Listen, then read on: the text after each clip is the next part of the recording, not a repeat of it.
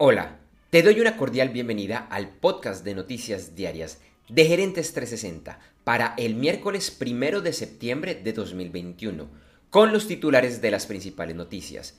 Mi nombre es Andrés J. Gómez y vamos al resumen de las noticias.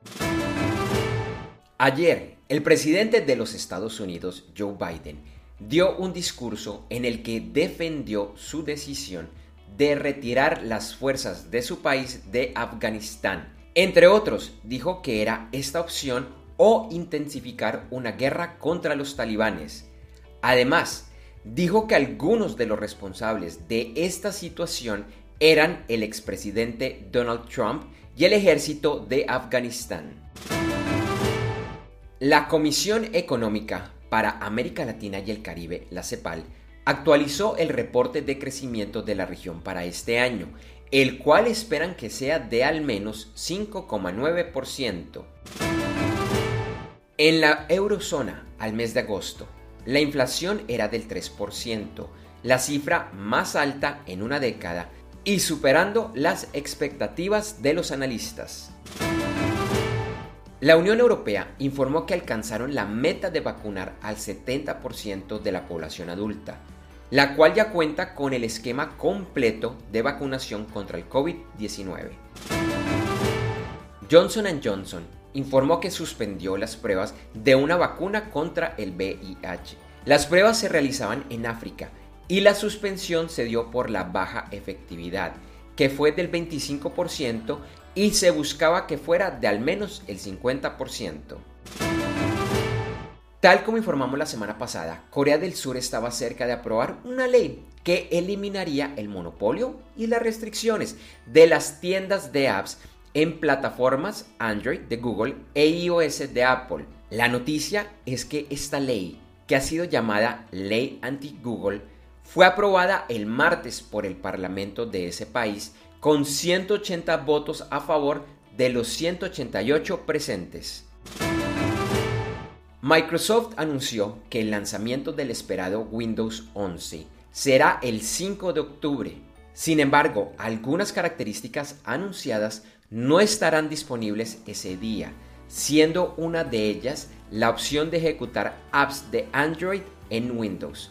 Se especula que esta función llegaría a Windows 11 hasta el 2022. Yandex, el gigante ruso de Internet, informó que le comprará a Uber su participación en varios joint ventures que tenían las dos empresas en ese país, los cuales incluyen plataformas de domicilios y carros autónomos, entre otros. El acuerdo es por mil millones de dólares y hará que Yandex sea el único dueño de dichos negocios. A la escasez de chips que hemos reportado en los últimos meses, ahora se suma la escasez de componentes con cerámica que controlan el flujo de la electricidad. Esto se debe a los brotes del COVID-19 en Asia, que ha obligado a cierres temporales de las fábricas que los hacen. Según informes de prensa, un teléfono inteligente puede tener más de mil componentes pequeños de cerámica y un vehículo más de 10.000. Ayer fue el lanzamiento de la plataforma Star Plus, propiedad de Disney en América Latina.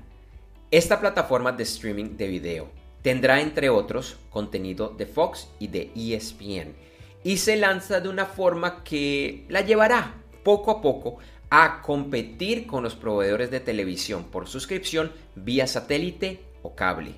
El mercado reaccionó muy bien al lanzamiento ya que la acción de la empresa subió 1.5%.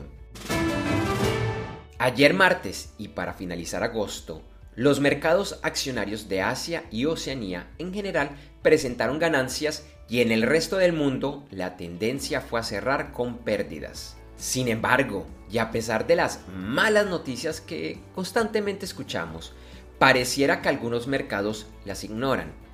Según reportes del New York Times, uno de estos casos es el del índice SIP 500, que ha aumentado 20% en lo que va del año ya ha crecido más del doble desde que tuvo su menor valor en años en marzo de 2020. Además, en 2021 ha tenido 53 días de cierres con récord histórico, la mayor cantidad de veces en un solo año desde 1964.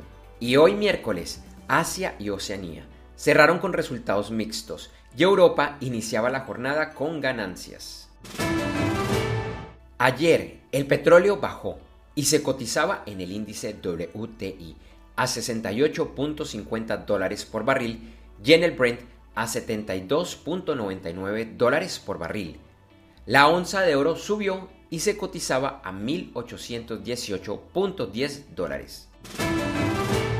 Algunos commodities y sus futuros que estaban teniendo las principales ganancias al inicio de la jornada del miércoles eran la leche, el carbón, el níquel, el cobre, el uranio y el aluminio.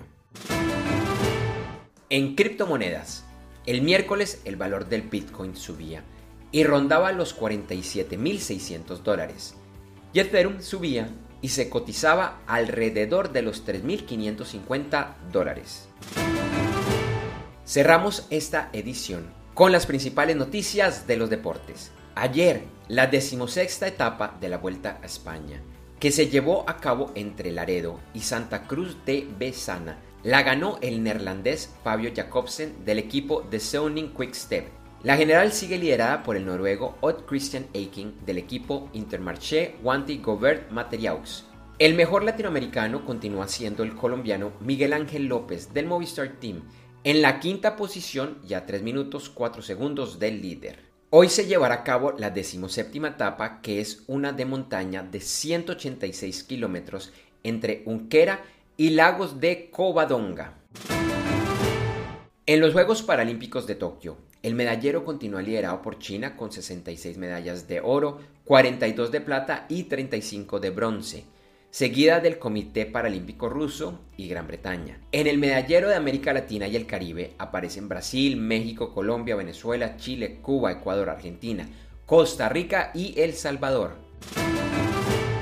En el segundo día de competencias del US Open de tenis, destacamos la victoria en juegos de primera ronda de los mejores jugadores del mundo en hombres y mujeres. La australiana Ashley Barty y el serbio Novak Djokovic. Gracias por escuchar este episodio de Noticias Diarias de Gerentes 360 y te invitamos a que te suscribas en tu directorio favorito de podcast buscándonos como Gerentes 360. También encontrarás este y todos los episodios de Noticias Diarias de Gerentes 360 en nuestra página web www.gerentes360.com. Te recordamos que Noticias Diarias de Gerentes 360 se publica de lunes a viernes en horas de la madrugada de América y es un corto podcast con los titulares de las principales noticias en el mundo para empresarios, emprendedores, gerentes, CEOs y miembros de la alta y la media gerencia para empezar el día bien informado. Además, todos los lunes, martes si el lunes es festivo o feriado en Colombia, vamos en vivo con nuestro programa principal de Gerentes 360 a las 8 de la mañana hora de Colombia, Ecuador, Panamá y Perú. Este programa es un videoblog de unos 35 a 45 minutos de duración donde además de las noticias contamos con entrevistas, invitados, análisis y mucho más. Lo puedes seguir en vivo ingresando a www.gerentes360.com y un par de horas después de finalizar la transmisión en vivo encontrarás la versión de solo audio en los principales directorios de podcast. Feliz día, éxitos en tus negocios y nos vemos o nos escuchamos pronto.